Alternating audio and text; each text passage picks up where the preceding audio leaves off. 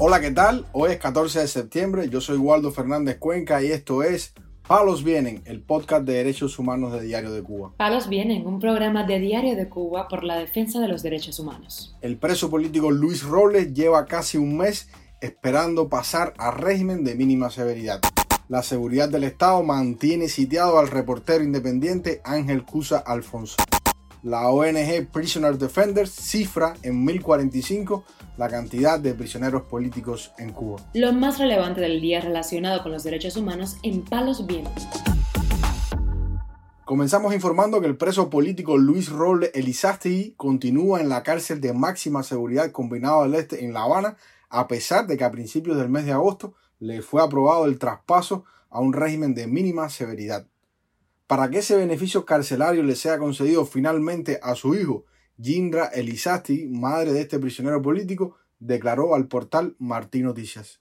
Que ayer fui a, a 15K y allí se me atendió porque estaba yo con la inquietud de que todavía aún no se le había hecho el traslado de a Luis para su campamento, entonces me explicaron que ya el expediente estaba, estaba en el, ahí en la dirección de 15K, que estaban esperando que, que se aprobara y nada. Fui porque tenía esa inquietud, entonces me indicaron que, que sí se encontraba allí, pero debía de esperar de que se, se reuniera el, el, órgano, que es el que evalúa, evalúa ese expediente, es decir, que dice la última palabra. Y nada, Luis está muy preocupado por todo esto porque, según él me dice, hay otras personas que igual se le aprobó y que ya se le trasladaron para su campamento y entonces eso él lo tiene un poco preocupado. Tanto su madre como uno de sus hermanos han denunciado en reiteradas ocasiones los malos tratos y otros abusos contra este preso político durante su encarcelamiento. En agosto del año 2022, el paso a régimen de mínima severidad le fue denegado debido a una sanción tras un altercado con oficiales del penal, del que Robles se declaró inocente. Este joven fue condenado a cinco años de privación de libertad por los cargos de supuesta propaganda enemiga y desobediencia, tras manifestarse con un cartel y de forma pacífica en diciembre del año 2020 en el céntrico Boulevard de San Rafael en Centro Habana. La protesta fue difundida en redes sociales y se aprecia cómo Robles no se resiste al arresto y todo el tiempo muestra su cartel de manera pacífica. Hace un año la Comisión Interamericana de Derechos Humanos emitió una resolución mediante la cual otorgó medidas cautelares de protección a favor de Luis Robles, tras considerar que se encuentra actualmente encarcelado en una situación de gravedad y de riesgo de daño irreparable a sus derechos. Informamos además que la seguridad del Estado mantiene sitiado al reportero independiente Ángel Cusa Alfonso, quien colabora con varios medios digitales y fue uno de los manifestantes de la calle Obispo en abril del año 2021.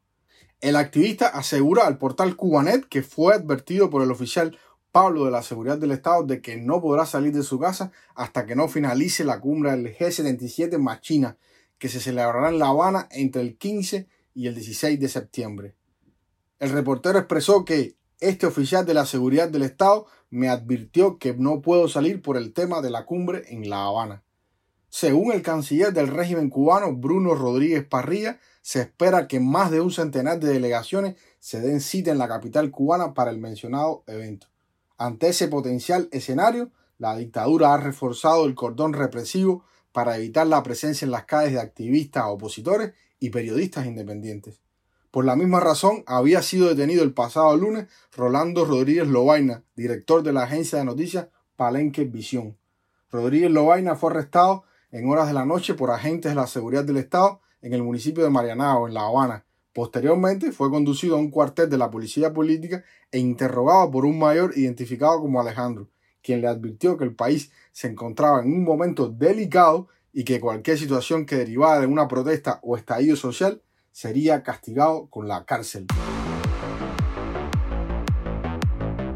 Palos viene. Para finalizar, informamos que la ONG Prisoner Defender reportó para el mes de agosto 12 nuevos convictos de conciencia en Cuba, para un total de 1.045 prisioneros políticos en la isla.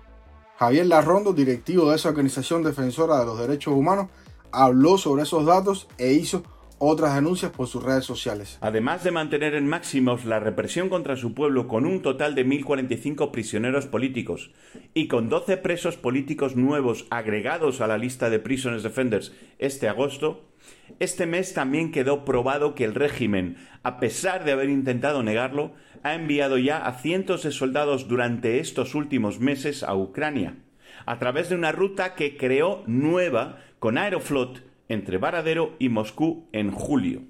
De acuerdo a fuentes de inteligencia ucranianas y el medio de prensa Infobae, toda esta red de reclutamiento fue coordinada por el gobierno ruso con la coronel del ejército cubano Mónica Milian Gómez, la actual agregada militar en Moscú de Cuba e hija del fallecido general de división Roberto Milian Vega, que combatió en la revolución junto a Raúl Castro. Por ahora se ha conocido que cientos de cubanos estarían entre Rusia y Ucrania, unos en la primera línea del frente y otros a la espera de entrar en batalla. La lista de presos políticos, por su parte, contiene 1.045 prisioneros, de los cuales hay 36 menores, 32 varones y 4 hembras, y 115 mujeres.